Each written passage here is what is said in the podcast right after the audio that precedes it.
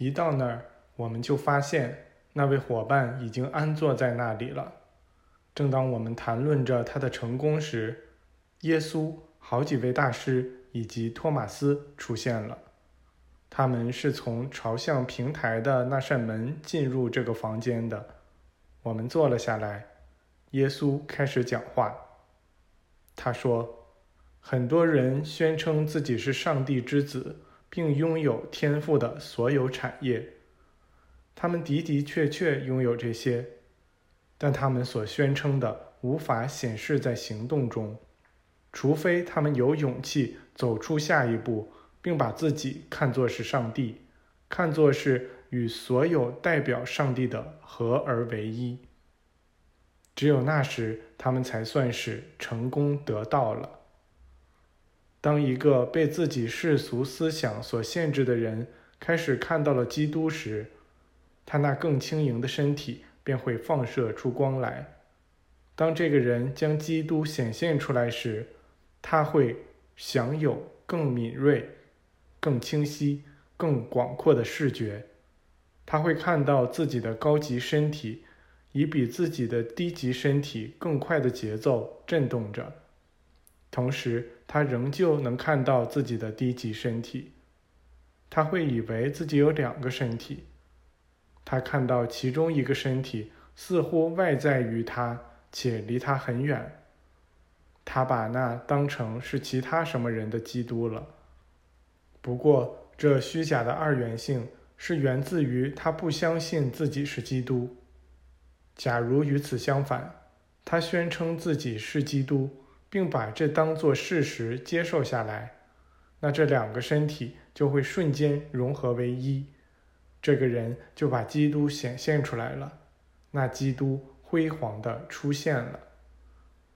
这个人可以再多走一步，宣称那出现的是上帝的基督，一瞬间他就是上帝的基督了，上帝之子与天父完全成了一体。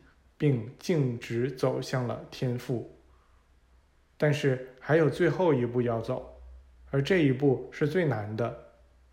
走出这一步需要下最大的决心，因为这个人得从自己思想中彻底清除一切世俗的恐惧和一切限制。他得走上前去，直接走向源头。明确宣称自己就是上帝。这样宣称时，他要知晓这是真的，不担心从前有没有人这样做过，心里既没有迷信的想法，也没有人类的那种私下盘算。他得宣称并知晓，他是完全浸没于上帝之中的，与他混合在一起。他就是爱、智慧、才智。他就是那伟大的本质，是上帝这位天赋、源头和本源的每一个属性。他得极其谦卑地接受这个，那时，他就的的确确体现出上帝了。通过这样一个人，上帝的所有品质都可以传播开去，表现在全人类身上。也只有通过这样一些人。上帝才能够显现出来。当我们与上帝合并起来时，就没有什么是不可能的。我们不仅拥有上帝所拥有的一切，而且还是天父所示的一切。我们是基督人，是上帝的基督，是上帝。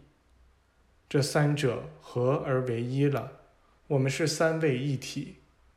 那伟大的圣灵就居于你们内在。这处于创造性活力之中的永恒圣灵的全部都居于你们内在。接受这一切吧。你们会和别人一样唱到赞美基督之名的力量。那指的并不是耶稣个人的名字，而是指基督之名。让天使们拜倒在地吧。送上皇冠，并把基督加冕为万物之主吧！不要以个人的名义为耶稣加冕，而是要以基督加冕，因为基督配得上基督王国中最美丽的皇冠。对这胜利的基督来说，在其皇冠上装饰多么美丽、多么神圣的珍宝都不为过。现在你们看到了，任何想要进入这王国的人都可以进入。来吧，成为这胜利的基督吧，这样你们也会让那些想要进入的人进来。当你们说“上帝”时，就把自己看作是上帝吧。当你们露面时，要看到是上帝露面了。上帝不会是一个过分虔诚的人，一个爱吹牛的人，或一个自私自利的人。那么，基督，那个神人，那个与上帝极其相似的，也同样不会是这样的人。你们可以是上帝说。我是在天赋之中，而天赋在我之中，这是千真万确的。